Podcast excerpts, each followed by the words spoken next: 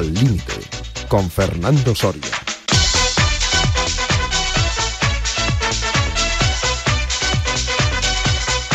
¿Qué tal, amigas, amigos oyentes de Al Límite en Radio Marca? Espero que bien, que estén siguiendo Radio Marca a pesar de este puente tremendamente largo, sobre todo para los que residimos en la Comunidad de Madrid, ya que el martes ese es el día de la comunidad y por tanto también festivo.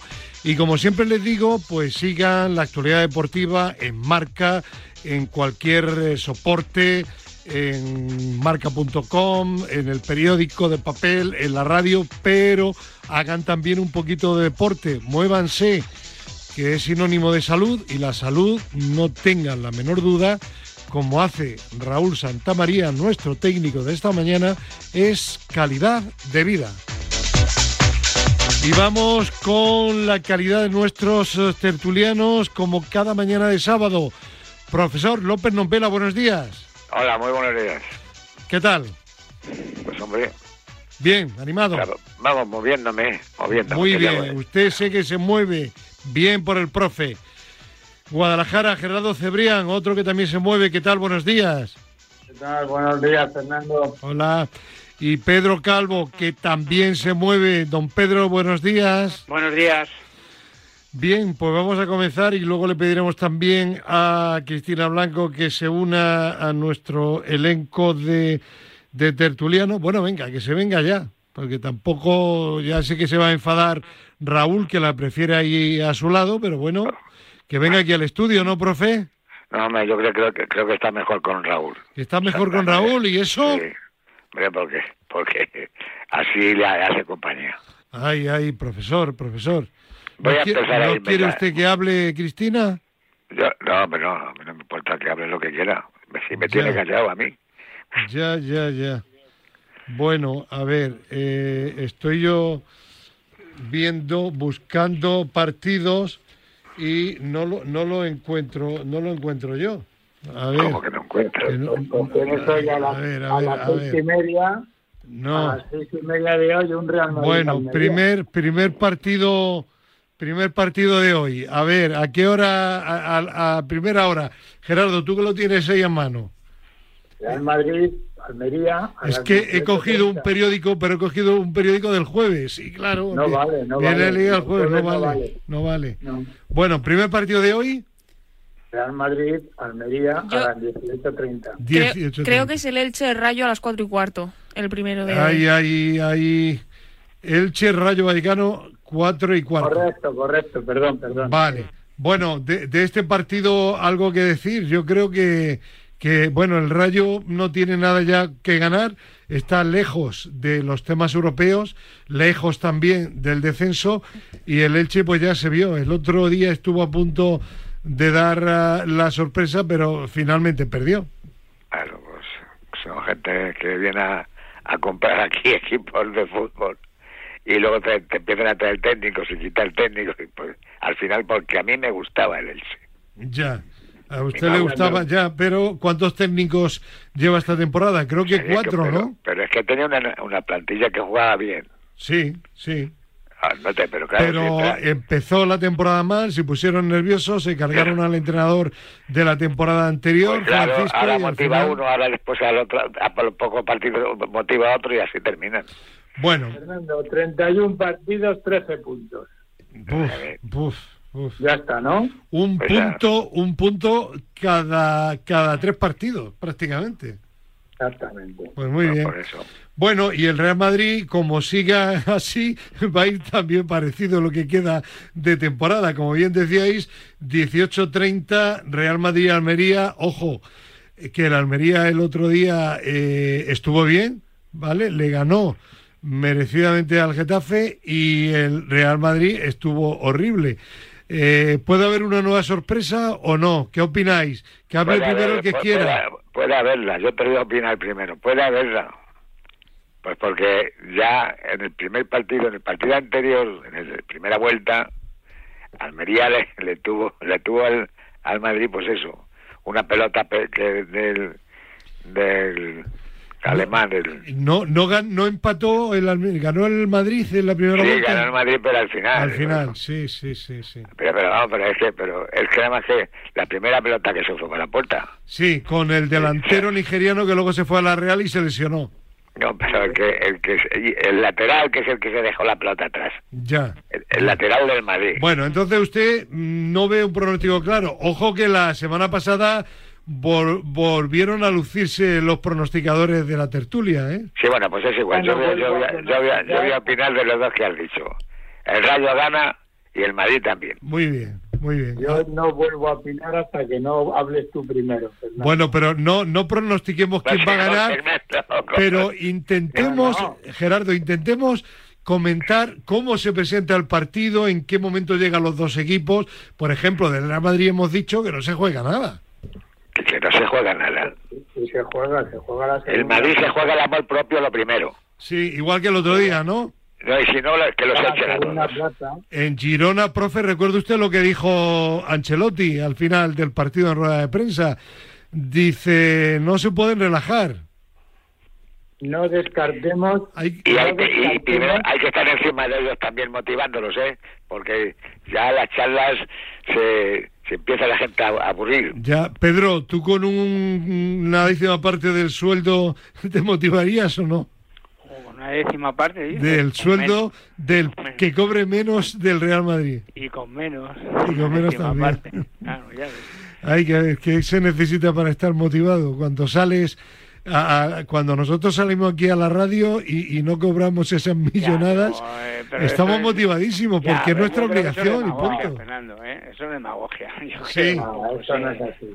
Ya. yo, Creo que es un poco Pero ¿eh? Pedro, te digo una cosa, no debería ser así. Es decir, usted es un profesional y viste la camiseta del Real Madrid, del Barça, Totalmente de acuerdo de cualquier contigo, equipo, Fernando, usted tiene que salir a por todas. Pero vamos a ver, ¿qué, ¿qué pasó antes del Mundial con todos los equipos? Ya, bueno, y el Barça el otro día también, va- vaya eh, a un a uno de mis conserjes, Gaby, que es del Barça, dice, me dio vergüenza de mi equipo. Dice, cuando le metió el rayo el primer gol, apagué la tele. Le cayeron los brazos a los, de, a los del Barça otro día. Claro, Bueno, claro, quiero decir que, hombre, que hay una afición que está ahí, que paga, que anima y que es un respeto, hombre. Re- Realmente, yo, yo, yo- yo pregunto, yo no creo que el ¿creéis Madrid, yo no creo que el Madrid saliera en Gerona a perder. Eso es. No, No, no, no, no, no salía a perder, pero, no, pero el propio Ancelotti dijo que no hubo tensión defensiva Porque suficiente. dijo textualmente que si nos portamos, si no nos portamos con un equipo, por mucha calidad individual que haya, no ganamos. Vale. Eso es lo que dijo. Siempre. Eso pasa siempre. Vamos Y a ver, eso es así. Y salieron a ganar y hicieron un partido horrible y perdieron. Sí, Y también- eso puede volver a ocurrir eh, hoy en el Ya. Bernabéu. Puede Mm. ocurrir perfectamente. pero no va a ser así. Bueno, Bueno, pues no lo sé. Tampoco Eh, iba a ser así con el Villarreal. Pedro, ¿qué ibas a decir? Pero sí. No, que, que al final efectivamente es así. Yo no me creo que los futbolistas del Real Madrid salgan a perder. Ni No, mucho seguro que no. No me lo creo, pero sí que es verdad que hay, eh, psicológicamente, hay una pequeña parte que pues que Claro. les cuesta más arriesgar porque tienen ahora partidos mucho más importantes cuando la liga la tienen ya perdida. Entonces, pues no debería de ser así, como tú bien dices, Fernando, pero... por Bueno, pues, pues que, llegue- saque, que saque el entrenador a otros jugadores que tengan que hacer méritos. Pues sí, pues bueno, pues razón. ya lo sacaron, lo sacaron contra el Villarreal y mira lo que pasó. Ya, pues, y, y sacaron los titulares contra el Girona y peor Bueno, todavía. Pero vamos a ver, es que eso de que no tiene jugadores o que los, Eh. los tiene mal, no, hombre, no. Otro, otro de mis conserjes, Tomás, que esté muy madridista, no podéis imaginar hasta qué punto.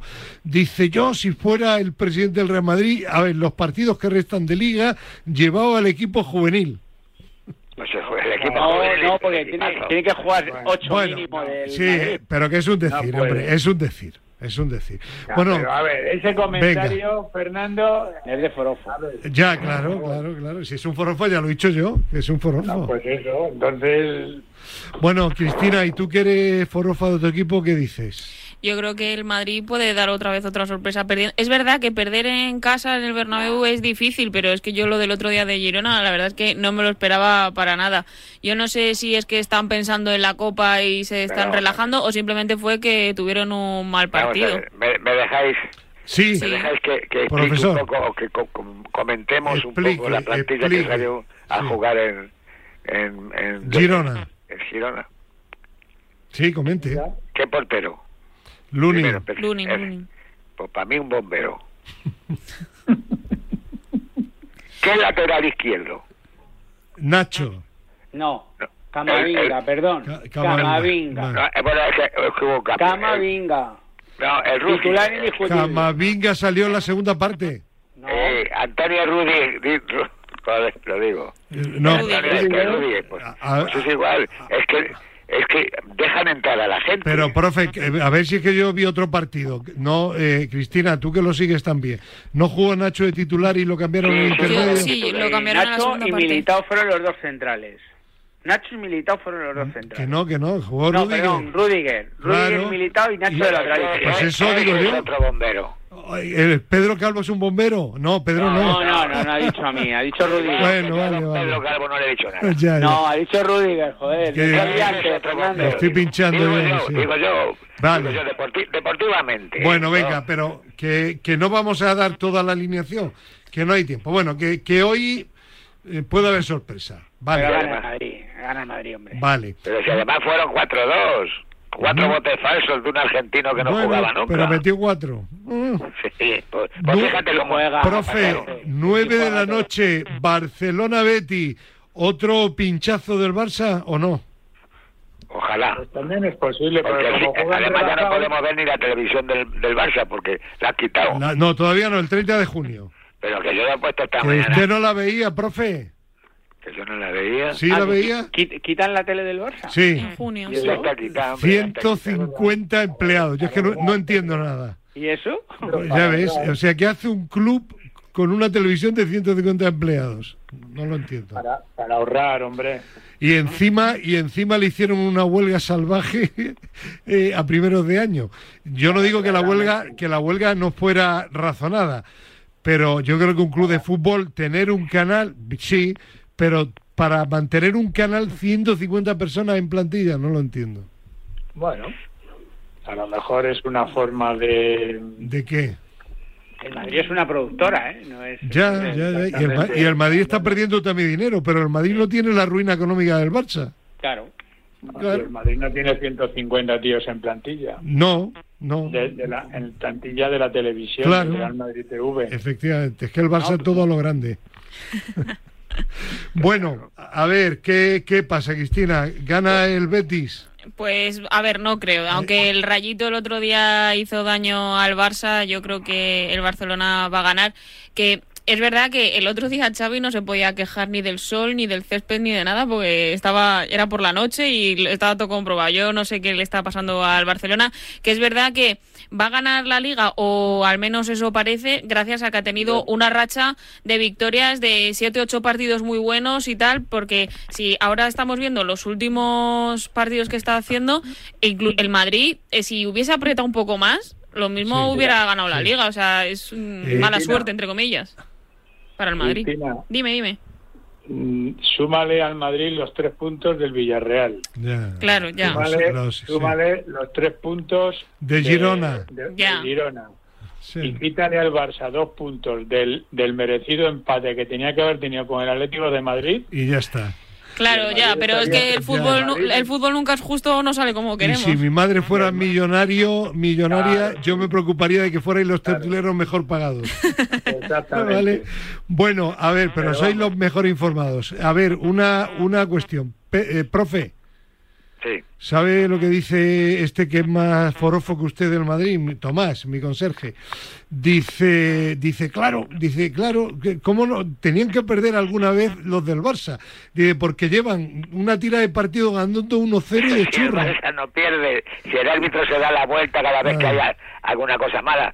Mira, es el- el- un, e- un equipo que se comporta muy mal. Que esto, de esto tendría que haber ya unas leyes. Bueno, de todas formas, digo, digo una cosa y ahora lo digo muy en serio. Tal y como está yendo la temporada, a día de hoy, a día de hoy, que el Barça esté primero me parece justo. Porque el Atleti ha tenido una primera vuelta lamentable y el Real Madrid ha pinchado muchísimo. Dicho de alguna forma, el Barça hasta ahora ha sido el equipo menos malo. Que quede claro que esa es mi opinión. en la segunda vuelta ha sido el Atleti. Sí, El en, Atleti en no la había segunda vuelta. vuelta Claro, así, claro, Iría, vamos, claro, sobradísimo. claro, claro.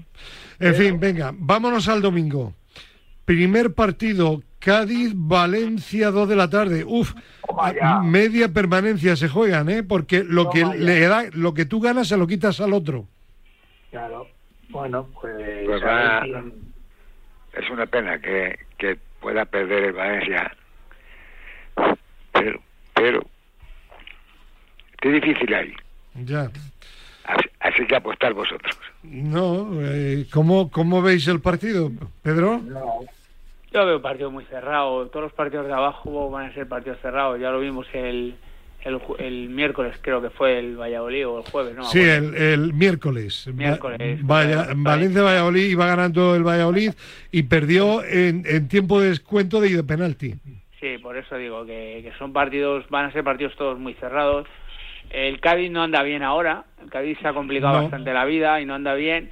Y el Valencia viene con dos partidos ganados, pero vamos, el campo del Cádiz es un partido complicado. Yo, Ya, ¿Ha, mejorado? Yo no lo vi. ¿Ha mejorado el Valencia o no? Nah, No. Esto a empujón, a empujón a un, fuerza un voluntad. chavalito que se tenían ahí y, no- y ha salido y mira.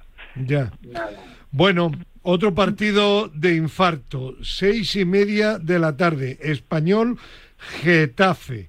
Uf, Pues igual. Pues como pierda el español, Barcelona, ¿eh? como pierda el español, me, me arriesgo y lo- a decirlo. Pero tiene un pie en segunda división, ¿eh? No, yo Claro, lo digo bueno. ya. El siguiente Pero yo ya se le había dicho a usted Sí. que es el Sí. entrenador que usted quería Que tanto. sí, de sí, pero es que al entrenador, que es muy buen entrenador, pues la verdad es que le liaron y no supo manejar la situación Ah, le liaron, bueno. Sí, con lo de con lo de, de Tomás la- eh, al principio de temporada, bueno, una- unos eh, cua- cuando Sí, sí, de, eh, eh. Pedro, cuando no funciona bien un club a nivel de dirección deportiva y gerencial y tal y cual, al final, hombre, el entrenador claro que tiene culpa también, pero al final hay mal de fondo. Hay mal de fondo porque, mira, yo el otro día estuve viendo el partido contra el Villarreal Sí. y es que ves a los jugadores con una apatía, en los goles eran una apatía, de verdad, o sea, como si no fuera nada con ellos. Yo creo que esos- esa gente ha tirado la, toalla, porque Sí, yo, sí, creo que el español, si no saca el partido del Getafe adelante, tiene todas las papeletas junto con el Che para descender, vamos, seguro, porque es que ya se ve Pues- en el ambiente de los futbolistas. Pues a eso me refería precisamente, hombre. y ahí el entrenador po- poco puede hacer, o sea, Claro. que, eh, al final, por mucho que anime, si el, si el futbolista baja los brazos, muy complicado. ¿El Getafe es- se salvará el Getafe o no? Pues el Getafe tiene ahora una papeleta jorobada. De hecho, lo coge mi amigo Rubén Reyes, porque al final Sí. Bordalás creo que ha dicho que no. Eh, cu- cuéntanos el tema de Rubén Reyes que, que para, para mí y para mucha audiencia es un tanto desconocido. ¿De dónde viene? ¿Quién es? Pues Rubén Reyes fue jugador de, de primera división, jugó en el Oviedo, creo que en el Rayo Vallecano, o sea, era un buen futbolista. ¿Cuál era su nombre de guerra? Eh, Rubén Reyes. Rubén Ah, Reyes. sí, sí. Yo creo que termina jugando en el Rayo. No, no estoy, no me acuerdo muy bien, pero bueno, es un jugador de primera división y es un- un- un- una persona que tiene mucha capacidad y Sí. conocimiento. Lo que pasa es que él tiró más, empezó como entrenador aquí a nivel de categorías inferiores, entrenó, llegó a estar en el Majadahonda, en el Rayo Majadahonda, y luego tiró por la dirección deportiva. Ya estaba en el Oviedo, ahora en Getafe, o sea, es una persona que tiene bastante conocimiento y capacidad. Volvemos a las mismas. A- a- Pero ahí tiene práctica. ¿Práctica de entrenar? Claro que tiene práctica de entrenar. A ver, es que aquí al final se juzga solamente Eh, porque allá se entrena en ¿A primera. qué ¿no? equipo No, no, no, no, no, eso es lo de menos, no. no- no cogió a un equipo en primera división un partido No. o dos? No, creo que no. Creo No. que no. Creo Ya. que no. No. Si es que eso es muy complicado. Bueno, Pero, pues- pero bueno, al final es lo que estábamos hablando antes del español. ¿Capacidad Rubén tiene para sacarlo adelante? Por supuesto. Pues está. Pero Hombre, ahí lo- los yo, futbolistas. yo diría, yo diría que eh, plantilla el Getafe tiene. De todas formas, El- el la- entre otras cosas porque también la ha hecho él, ¿eh? Claro, pero eh, iba yo a decir que el, el- el otro día, y yo me imagino que lo que voy a contar ahora tiene también alguna relación con el cese de, de Quique Sánchez de Flores. Las declaraciones del, del portero de Soria que no es familia mía, quede claro, David Soria al final del partido, que si tal, que nos estamos jugando. Cuando un jugador, aunque esté nervioso, que le intentó justificar, Quique, mm, empieza con esas cosas, implica que, que algo está pasando en el vestuario, que hay nervios, que no hay buena relación, no lo sé.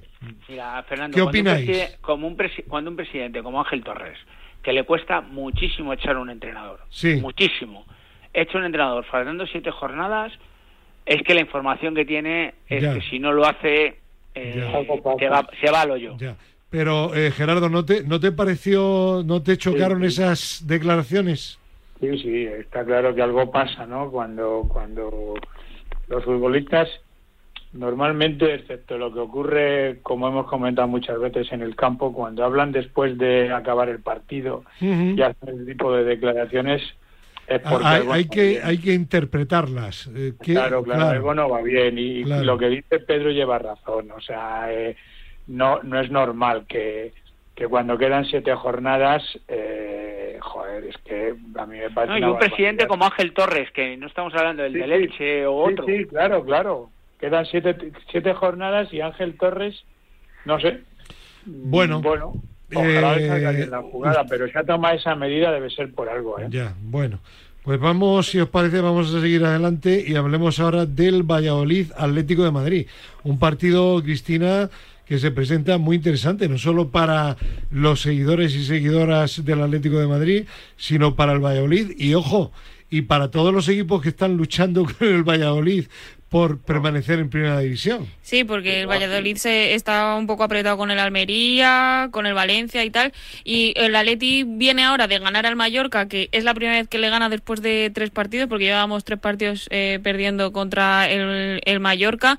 Y bueno, el Atleti llega en un buen momento con el subidón del 120 aniversario el otro día, con la victoria en casa.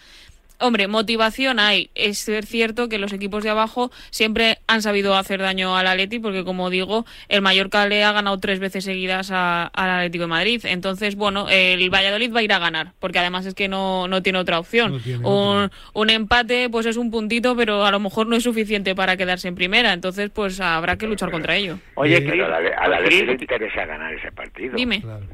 no, ¿te gustó, ganar te- ese partido a la Leti. ¿te gustó la alineación de Barcelona? Ah, sí, nos hemos comentado, ah, ah, hablamos aquí, perdona Cris, Sí, sí. eh, de que mm, hablabais, comentabais que todo iba a depender del planteamiento y de la alineación del Atlético de Madrid en Barcelona.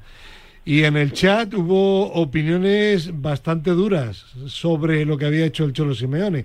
Respóndele, Cris, y, y que diga Pedro que en el chat se mostró crítico con Simeone. Hombre, razón. Sí, a ver, eh, no, es que a mí no me gusta criticar al Cholo porque yo bueno, creo... pues no le critiques. Porque creo, o sea, Di, di lo que quieras. yo creo que hay alineaciones que me gustan más o menos, los cambios hay muchas veces que no me gustan. A mí, por ejemplo, Carrasco es un jugador que, aunque el otro día metió gol y tal, eh, no me gusta que le saque porque no me gusta cómo juega. Creo que es un jugador demasiado individualista y no juega para el equipo nunca. Pero eh, sí que no voy, o sea, no voy a criticar al Cholo, creo que estuvo bien la alineación. Sí. Pedro. Bueno, son puntos de vista diferentes. Yo creo, creo que como siempre le pasa, que en los, en los momentos que en los que puede intentar hacer algo, se asusta y, y juega otra cosa. Ujú. Caquitis. Sí, sí, no como siempre, pero como le ha pasado siempre. Profe, ¿usted qué opina? No, yo no, prefiero lo que ha dicho Cristina de, de Carrasco. Yo creo que Carrasco es un futbolista excelente, Sí, yo también. individualista. Sí. también. Sí. Pero mi- Sí. mira lo que hizo el otro día. Vamos, el quiebro que le hizo al portero cuando se iba. se iba Eh, vamos, eso. Profe, ¿se equivocó, ¿se equivocó Simeone? No. No, porque. No, no sé, equivocó. pregunto. Lo que, lo que hizo fue un planteamiento, mm, pues eso. Cagón, correcto, siempre, cagón, cuando tienes que salir a ganar, pues sales a empatar. Con complejo de inferioridad. Claro, y, a- y a- si trincas una, como le pasó al principio, marcas el 1-0 a defender como alimañas y, y no, porque Claro. tiene jugadores mejores, porque Lemar, el- Lemar no, no está para salir a bailar, le ponen música y baila, porque Lemar no hace nada. El, el, el, el Bilsel lo mismo, o sea, vale, no puedes jugar coque, pues saca el chaval que por lo menos te da ritmo y te da fuerza, porque De Paul está bien, tal. O sea, es que Bueno, pues Lo de eh, queda, dicho. Lo de Eh, seguimos adelante el lunes, un partido, bueno, que al final pues no es muy trascendente. Mallorca Atleti Bilbao, el Atleti Bilbao con el pinchazo del otro día frente al eh, Sevilla está ya lejos, aunque todavía tiene posibilidades de jugar en Europa. Y el Mallorca está en una posición cómoda y no creo, no creo que tenga peligro de descenso. Y el último partido, Sevilla, Girona, dos equipos también tranquilos, pero quería, mañana hablaremos de Mendilíbar con nuestro psicólogo, con Chema Buceta también, pero yo quería preguntaros a vosotros por la parte deportiva. Eh, ¿Ha mejorado el Sevilla en lo deportivo o está teniendo ahora más suerte quizá porque los jugadores están con mayor confianza sobre el terreno de juego? Pregunto. No, porque yo para, mí, ¿eh? Sí. Que, ha- que ha llegado un hombre que, que ha hablado este, muy muy muy sincero, muy muy muy resto, o sea, sin sin ningún tipo de espamientos ni nada y, y además creo creo incluso humillándose, o sea, humillándose no me refiero a que les tenga que hacer la pelota a los futbolistas, Ya. pero que sí que les ha dado una responsabilidad. Porque parece que, a ustedes entra esto en un vestuario Ya, un los futbolistas dicen, este tío es un, un tío serio, oye, ya. que qué buena persona, Eh, porque eh, lo, ven, lo ven, que es que está nada más que razonando Vale, pero a la pregunta, porque mañana, como decía en la tertulia dominical, profundizamos con Mendilíbar, eh, el Sevilla está efectivamente jugando mejor. está mejor colocado.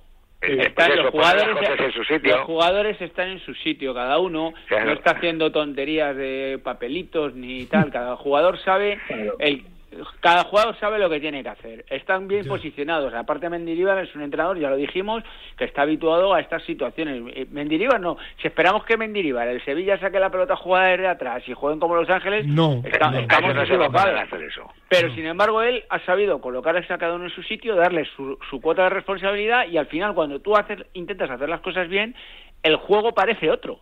Y ya Sí, está. porque se lo facilitas además a los jugadores, Claro, no les y les ha dado les ha dado un sentido y, y- y el jugador ha cogido confianza. Y que no calidad en la antes. plantilla del Sevilla siempre ha habido, Claro, evidentemente. claro. Eh, Han, han hecho sumas, no, no, no se han no. puesto a hacer raíces Vale. cuadradas, han sumado. Un último... Sí, No, no, iba a decir que el gran mérito de Mendilíbar sí, es que salva al Sevilla. ya. Y lo ha salvado él. Sí, Sí, sí, sí, sí, así y ojo, y ojo, ¿eh? Y ojo, ¿eh? Y, y ahora yo ya tengo ya mis dudas con la- el tema de la Europa League, porque el equipo ahora está con una confianza brutal, Sí, con lo tremenda, cual, sí, sí, ojo. sí. Puede pasar ocho todo. puntos. Está a ocho puntos del Betis. Bueno, no, pero se refería a la eliminatoria contra la Juve. Sí, sí, Ah, con, bueno, con la sí, claro. sí, es que el. Ah, equipo no, que- No, Ah, no, vale, no, vale, no. No, no, no, No, no, no, ahí lo tiene difícil. No, ahí pero... para entrar en Europa mm, Claro, solamente pero va es a poder que, es entrar que si, gana, Europa. si gana la Europa League juega la Champions. Por eso, ojo, por eso. eh, ojo, por eso, por eh. eso. Es que son Ojo, cuatro ojo, partidos. ojo, lo- porque- no, Sí. le quedan tres partidos para, Sí, para sí, poder sí. alcanzar ese reto. Bueno, eh, un último tema muy, muy breve. ¿Qué está sucediendo en la segunda división? Que un equipo, hay cinco equipos con posibilidades. Un equipo como el Granada, que de los últimos cuatro partidos solo ha ganado uno frente a Las Palmas y aún así está solo a un punto del ascenso. Pues, Tantos nervios se está viendo en la categoría, mediocridad preguntes. este año. observa lo de primera, ¿eh? el grupo de primera. Ya, Cristina, ¿tú lo Pues sigues? mismo. Yo la segunda división no, no la sigo mucho, la verdad. Y la seguiría Ya. más si baja el Valencia, pero esperemos Ya, que no. ya. Eh, Pedro, ¿qué está pasando? Pues pasa, eh, vamos a ver, Fernando, aunque tú ahora le des como un extra, pasa lo que pasa todos los años. ¿Qué es lo que ha pasado este año, en diferencia al resto? Que los dos de arriba normalmente se marchan Y ahora no. y ahora no. Entonces al final tienes a, a, cin- a seis equipos metidos en No, ascenso. cinco, cinco. O cinco equipos que pueden optar al ascenso directo. El año pasado al final, si os acordáis, se quedaron tres Sí. y de los tres ascendieron dos y Y, uno jugó y- y el Eibar se quedó Y el. Eibar, que luego se quedó, que además el Eibar Sí. iba líder en la última Sí, jornada sí, sí, y, sí, y sí. quedó tercero.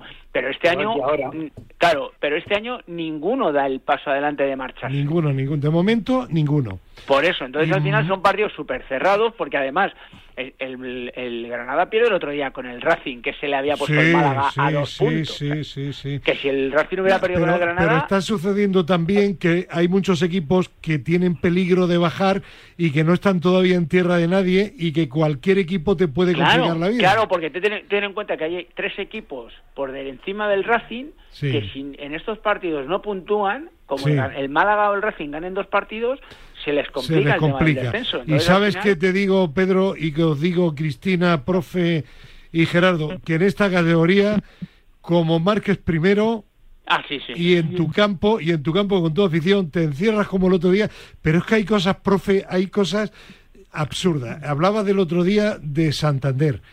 El Granada sale despistadillo, le mete un gol el Racing. Germán de libre, Mariscal, Germán, ¿os acordáis de él, no? Sí, sí, sí. De libre. Y el Granada se pone el Racing en bloque bajo. Y no se le ocurre otra cosa que centros por arriba al área. Germán la sacaba todas, claro. Claro. o sea, Es tremendo. En fin, bueno, que eh, eh, Gerardo, tú te quedas. Hasta mañana en la tertulia. Adiós, Gracias. Y Cristina con ella en un instante. Fútbol femenino. Adiós. Vale, adiós. Bueno, Gerardo, que esta semana solo hablamos de la marcha o hay algo más. Bueno, a ver, hay un montón de competiciones, Fernando. Hay una milla en Aranda donde están todos los mejores mediofondistas españoles. Hay un montón de actividad en cuanto a carreras de montaña, a trail, pero yo creo que merece un, un trato especial la marcha, primero porque es en un sitio emblemático, eh, la Gran Vía de Madrid, ni más ni menos, entre Callao y, y el edificio de, de Telefónica, o sea, entre la red de San Luis, para entendernos. Eh, y es una competición que además organiza un extraordinario marchador, Diego García Carrera, Sí.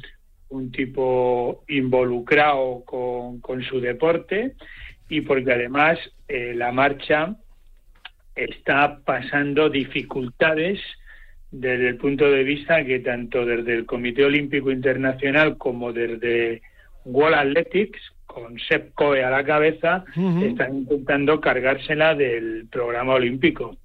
Entonces, que, que un gran marchador como es Diego, pues apueste por hacer una competición en el corazón de Madrid y que tenga los bemoles, por, con perdón, de traerse aquí hasta a 12 atletas que han sido medallistas en Juegos Olímpicos, en Mundiales o en, o en Campeonatos de Europa, pues chicos, yo creo que, que merece que desde este programa le, Claro que sí. le demos todo nuestro apoyo, ¿no? Sí, sí. La, la prueba reina es a las diez y media de la mañana. Antes hay categorías menores y la prueba es extraordinaria, Fernando. Están el campeón y la campeona de los Juegos Olímpicos de Tokio. ¿En qué distancia? ¿20? Va- En 10, van a hacer 10 10, kilómetros. 10 kilómetros.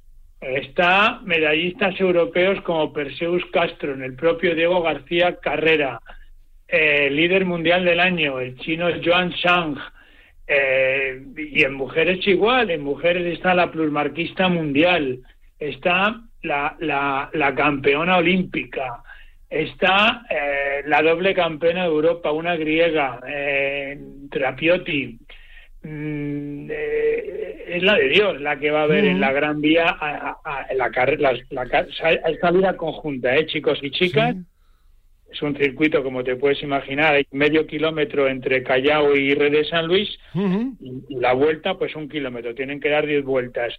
Y es un espectáculo. Y que sea en la Gran Vía, pues, y con el momento. eh, ¿Algún español o española Sí, favorito? claro. Sí. Claro, bueno, a ver, Diego García Carrera ya fue segundo el, el año pasado, que además de organizador compite y evidentemente pues tiene tiene posibilidades de, de plantar cara al campeón olímpico y a Perseus Castro, entre otras cosas porque ya les ha ganado alguna vez. Sí. Y en, y en chicas lo mismo, en chicas tenemos a Raquel González, Laura García Caro, eh, bueno, Raquel es medallista en campeonato en Europa, eh, bueno, pues también tienen cosas que hacer. Eh, Eh, para verlo, si no se puede en directo, creo que es la Liga All Sport. Sí, sí, se ve, se ve por la Liga de Fútbol Profesional. Y, pero vamos, yo lo que recomiendo es que la gente se acerque a la Gran Vía porque van a ver un espectáculo de, primerísima, de primerísima calidad, sí, sí. Y además, 10 kilómetros, pues es una prueba pues, muchísimo más rápida. Por, 40 minutos. Y más igualdad, no sé, perfecto. Muy bien, pues que, que sea un éxito, que salga todo muy bien. Y la semana que viene, si quieres, lo comentamos. ¿Vale? De acuerdo. Muy bien. Pues eh, Gerardo, hasta mañana la tertulia. Un abrazo, gracias. Adiós, hasta mañana. Bueno, vamos a hablar ahora el bloque de deporte femenino con Cristina Blanco. Y con una buena noticia, Cristina, porque el Barcelona femenino se ha clasificado por tercer año consecutivo para la final de la Champions femenina. Efectivamente, y lo ha hecho con un regreso en la convocatoria muy esperado porque se mete por tercera vez y lo hizo el jueves al empatar ante el Chelsea de Maháis con un 1 a 1 que le sirve para volver a intentar a pelear por la Champions. Lo hizo con la presencia de Alexia Putillas en el equipo y la doble balón de oro pudo entrar en convocatoria después de 10 meses fuera de los terrenos de juego por su lesión en la rotura del ligamento cruzado anterior al inicio de la Eurocopa en julio, exactamente el día 5.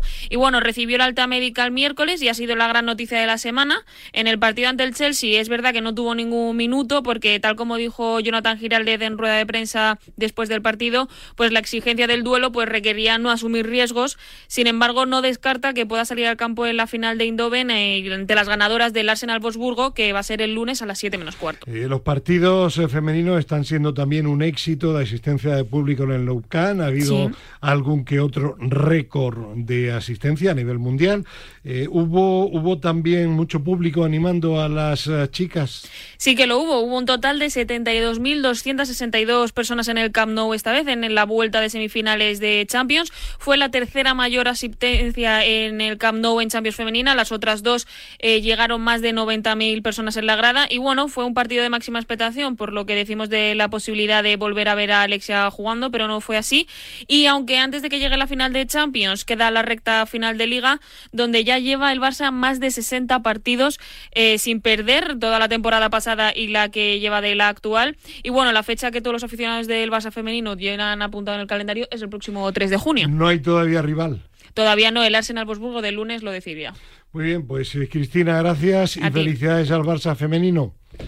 Y vamos a hablar ahora de Arganda del Rey, porque los oyentes habituales de nuestro programa de Sábado al Límite recordarán que hace aproximadamente un mes entrevistábamos a Eugenio Dionisio, concejal de deportes de esta localidad madrileña, y hablábamos de la candidatura a Ciudad Europea del Deporte. Pues bien, esta semana se ha confirmado y jueves y viernes, es eh, decir, hace escasas horas, se ha confirmado ya de forma oficial que Arganda del Rey será el año que viene Ciudad Europea del Deporte.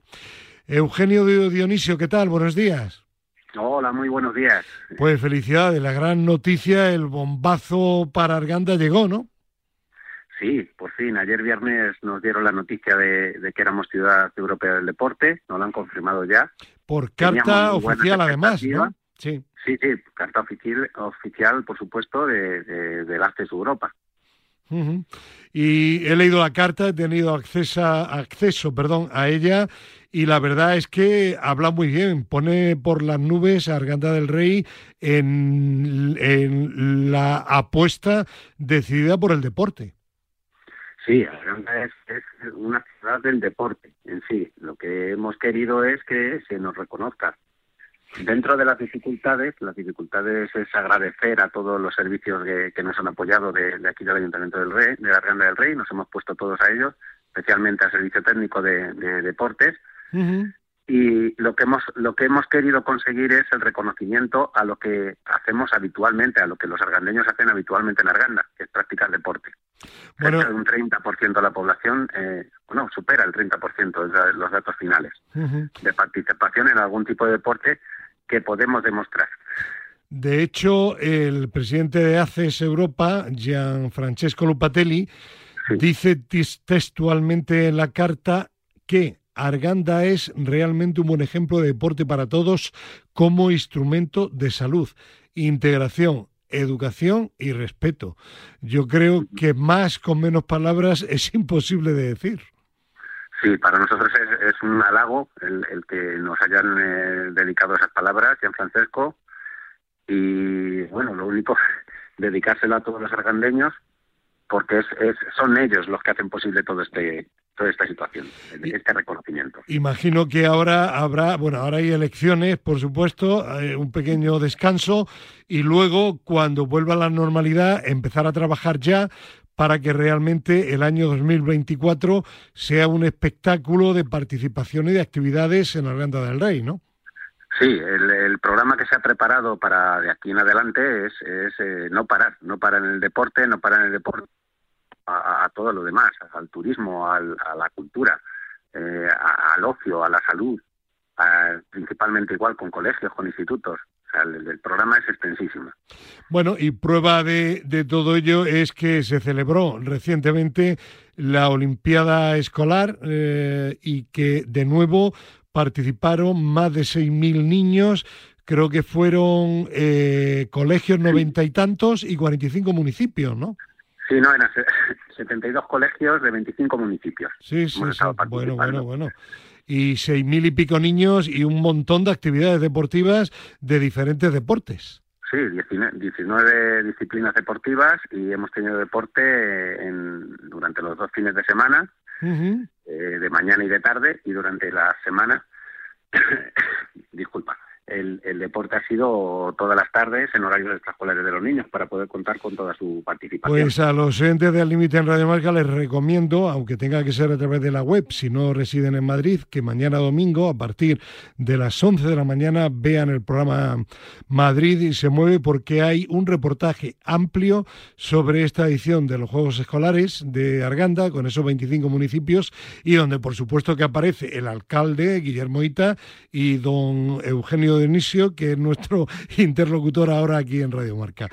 Pues habrá que verlo, se lo recomiendo porque es un reportaje que está muy bien con un ambiente extraordinario. Dionisio, felicidades y nada, que Arganda siga siendo todo un ejemplo de actividad deportiva. Muchas gracias. Un abrazo y hasta la próxima. Adiós. Muchísimas gracias a Dios. Bueno, vamos a hablar ahora de otro evento importante, el Día de la Educación Física en la calle, y para ello tenemos comunicación telefónica con Mónica Aznar, vicepresidenta del Consejo COLEF. Mónica, buenos días. Buenos días, Fernando. Un placer estar contigo en Al Límite. Igualmente y más para un evento tan importante, el que se celebró el pasado día 26 de abril y en el que participaron más de 155.000 alumnos de 950 colegios de toda España. Pues una cifra brutal, ¿no? La verdad es que sí. Es un evento 11 ha crecido exponencialmente y, bueno, llegando a estos ciclos de participación, pues de la mano de los docentes de educación física de todas las comunidades de España. ¿En qué consistió este día del deporte y qué tipo de actividades hubo?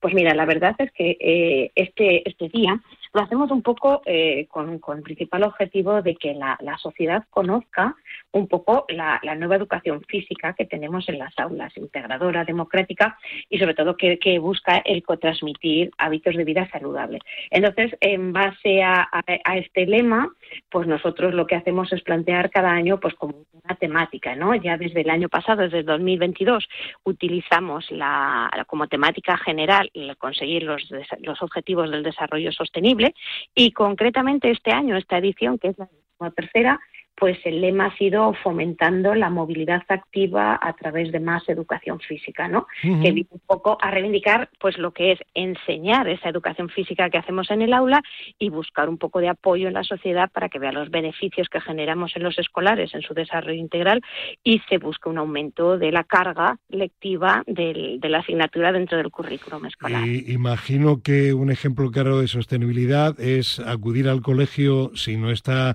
demasiado lejos de la vivienda de, cada chico, eh, ir eh, andando, no utilizar el coche, porque eso es evitar contaminación y que el chico y la chica haga ejercicio cada día, ¿no? Correcto, esa es la idea. Es decir, este año un poco el lema era tenía que ver con la movilidad y se han hecho muchísimas actividades, como me preguntabas tú, pues, de caminos escolares, de cómo llegar al cole, pues utilizando eh, métodos de activos de movilidad, como pueda ser la bicicleta, como pueda ser venir andando, ¿no? Que muchas veces llevamos a los niños en el al cole en el coche, en autobús y bueno, pues son unos minutos o que podían ellos hacer ejercicio, ¿no? Y fomentar esa sostenibilidad a través de pues de las bicicletas y en eso se ha trabajado. Ha habido muchísimas actividades de salidas al medio urbano a través de carriles bici con los docentes, al medio natural, de talleres de sostenibilidad, de seguridad vial, que es muy importante como principio para poder circular por esas vías urbanas y rurales, y talleres y conferencias. Así que por toda España eh, era bonito salir a la calle y encontrarte chavales en bicicleta por los carriles y, por los caminos. Eh, Mónica, para terminar, ¿hay ya suficiente concienciación entre los formadores de los colegios sobre la importancia de la actividad física? Pues la verdad es que es importantísima. Eh, y bueno, los, profesores de educación física lo sabemos, todos los que somos educadores físico-deportivos lo sabemos, y lo que hacemos es trasladarlo a la sociedad. Y bueno, en esta edición la verdad es que eh, nos hemos ayudado, han sido colaboradores nuestros la que la jefatura provincial de tráfico de las diferentes comunidades autónomas y la Dirección General de Tráfico desde Madrid, que nos han apoyado, nos han facilitado, porque claro, es, difícil movilizar a, un grupo de escolares, ¿no?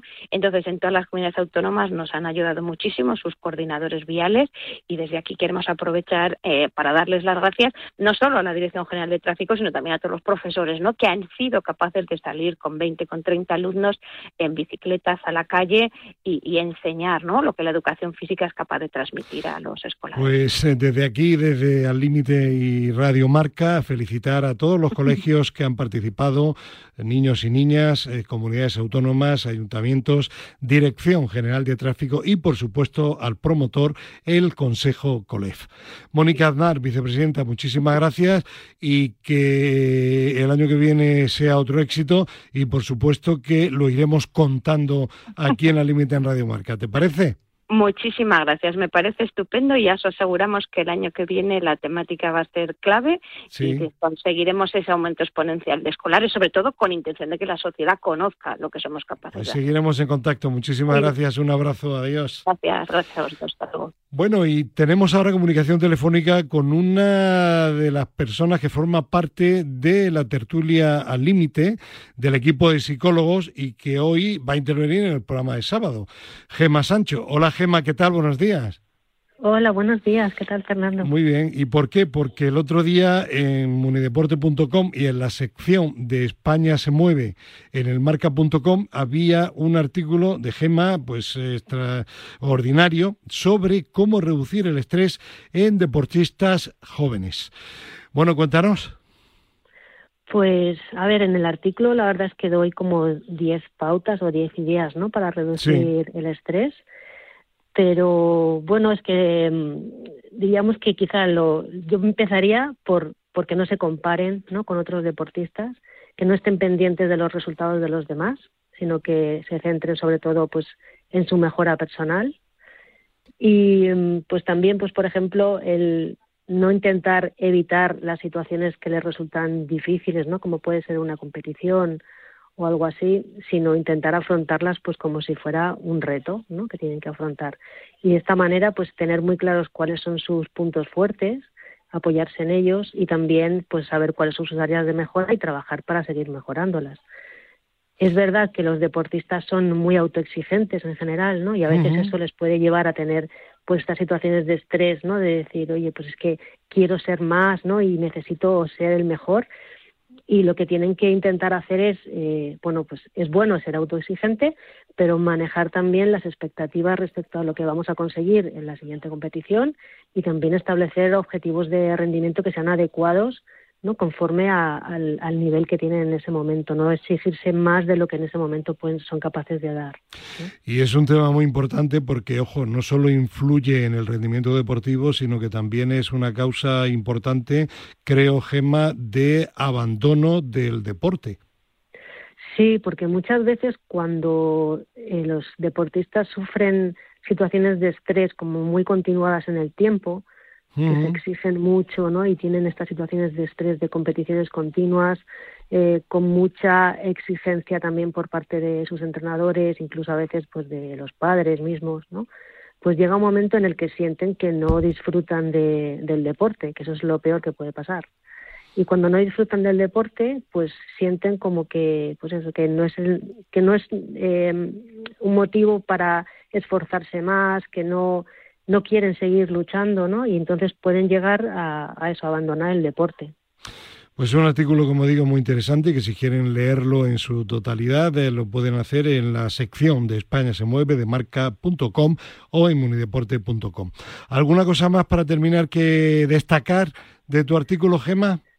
Pues yo diría que lo más importante es que los chicos y chicas que se dedican a hacer deporte, que tengan siempre un equilibrio en todas las áreas de su vida, que no solamente se dedican al deporte al 100%, que el deporte es muy importante y los que se dedican a nivel como más profesional ¿no? o semiprofesional, desde luego es algo muy importante en su vida, pero que tienen que tener otros ámbitos también de amistades, de estudios, de familia, de ocio diferente a este tipo de deporte para tener pues eso, apoyos para si en un momento determinado algún área falla, pues poder seguir adelante. Perfecto, pues eh, Gema, muchísimas gracias y hasta la una próxima tertulia del domingo. Un abrazo, adiós. Gracias, un abrazo.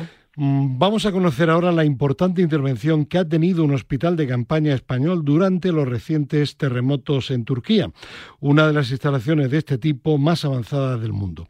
Para ello vamos a contactar con Ángel Modrego, miembro del Colegio Profesional de Fisioterapeutas de la Comunidad de Madrid, que estuvo allí en Turquía. Eh, Ángel, ¿qué tal? Buenos días. Hola, buenos días, Fernando. ¿Qué tal? Bueno, un hospital de campaña que es uno de los más completos del mundo. ¿Qué es lo que distingue a esta instalación? Eh, bueno, pues lo primero yo creo destacable del hospital es la velocidad de poderse desplegar, ¿no? Estamos hablando que en 72 horas el hospital es capaz de estar casi en el lugar donde se ha originado la catástrofe, ¿no? Eh, luego, la dotación del hospital es extraordinaria, desde quirófano para realizar cirugías a sala de curas, eh, esterilización, rayos X, servicio de traumatología eh, y fisioterapia, que es donde, donde está en concreto.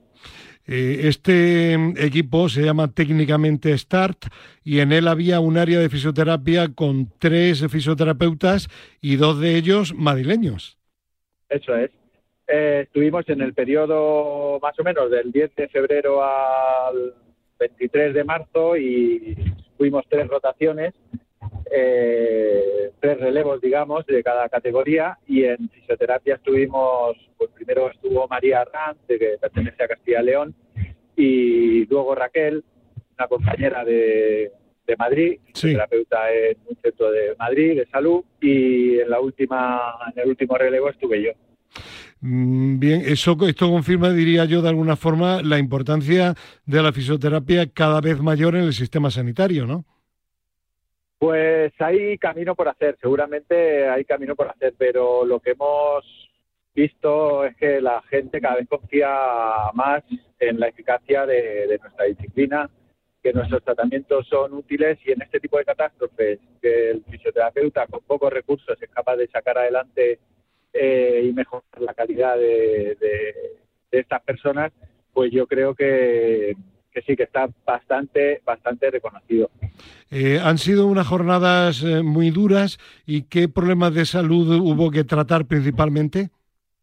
Bueno, pues los problemas de salud fueron cambiando, el flujo de pacientes iba cambiando según pasaban los días también en cuanto a al día primero ¿no? de la catástrofe. Y al principio sí se veían problemas más eh, agudos, traumáticos, eh, problemas por atrapamiento, eh, heridas de gravedad. A medida que iban pasando los días, pues bueno, y, y por suplir también a, la, a otros hospitales que no, no podían dar cobertura a una al pueblo turco, pues nos veíamos nosotros en esa labor de atender a pacientes también crónicos, pacientes eh, ya algo más, eh, bueno, rehabilitación de fracturas, por ejemplo, ¿no? Como no tan tan agudo como al principio. Eh, ¿Las instalaciones eran parecidas a lo que puede ser una clínica de fisioterapia de Madrid o de cualquier otro punto de España? Bueno, pues la verdad que para tratarse de un contexto de emergencia, las instalaciones eh, estaban bastante bien dotadas. En cuanto a la sala de fisioterapia, pues no teníamos lujos, pero tampoco hemos hecho en falta, la verdad, eh, mucho más material, la verdad. Y, sí, y Ángel, a pesar de la dureza, de la intensidad, si vuelve a suceder algo parecido, ¿repetirás? Eh, pues repetiría sin duda, sí. Yo creo que aunque ha sido una experiencia dura, poder echar un cable con tu trabajo a personas que realmente lo necesitan y formar parte de un equipo donde los profesionales dan lo mejor de sí para sacar el trabajo adelante, pues es reconfortante del todo y seguro, seguro repetiría. La fisioterapia madrileña y la española, en definitiva, que están siempre en vanguardia no solo de su formación y de su capacidad, sino también de la atención a las eh, personas y a los países que lo necesitan por alguna que otra catástrofe que llega, porque desgraciadamente la vida es así y cada vez eh, por el tema, yo diría, del medio ambiente, de la climatología, los problemas son mayores. Pues Ángel, muchísimas gracias, Ángel Modrego, por tu presencia aquí en el límite en Radio Marca y felicidades por ese extraordinario trabajo. Un abrazo y un buen fin de semana. Muchas gracias. Bueno, pues eh, la comunicación regularcilla, pero bueno, yo creo, yo creo Raúl que se puede dar por válida, ¿no? Sí. Vamos a intentar que sea mejor de calidad de sonido con Fernando Soria Hernández, España se mueve. Hola Fernando, buenos días. Hola, buenos días. ¿Qué novedades nos traes en la mañana de hoy? Pues nada, eh, esta semana hemos estado em, avanzando en la campaña que adelantamos a nuestros oyentes hace unas semanas que vamos a realizar con la Fundación Deporte Joven, Consejo Superior de Deportes y Alto Comisionado contra la Pobreza Infantil en materia de promoción de la inclusión a través del deporte y la lucha contra la obesidad. Luego también hemos estado ultimando los detalles de la jornada que tendremos el día 8 por la tarde en Leganés, de siete y media. Bueno, jornada de tarde y también de mañana. Sí, bueno, me parece que en este caso iba a comentar de, cara a la gente del deporte por si quiere asistir a la tarde, porque la de mañana está más centrada en niños de colegio. Efectivamente, sí, venga, adelante. Eh, será de siete y media a nueve y media en el pabellón Europa de Ganés y estará destinada a, la gente, a los distintos actores del deporte del municipio y estará centrada también en, eh, en, el ámbito de la promoción del deporte inclusivo. Eh, bueno, hay representantes de diversas entidades, ¿no? Sí, de la Federación eh, Española de Deportes para Personas con Discapacidad y del Comité Paralímpico Español, además de, por supuesto, de España se mueve. Y luego hemos estado también eh, cerrando nuestra participación en dos eventos que tendrán lugar en el último eh, en la última parte del año, uno de ellos en Düsseldorf, que será el Congreso Internacional de Tafisa, en el que estará España se mueve, presentando uno de sus proyectos europeos. ¿En qué mes? Eh, eh, creo que es a finales de octubre. Perfecto, perfecto, perfecto, aproximadamente, sí. Sí, y luego también a finales de octubre estaremos en el Congreso de ACEDIR, también eh, pues hablando de las iniciativas que estamos llevando a cabo a través de España se mueve. En Asturias. Correcto. Muy bien, bueno, pues llegamos al momento de comentar programa número 310 de Madrid y se mueve a partir mañana domingo de las 11 de la mañana con la realización de don Javier Cárceles. Cuéntanos.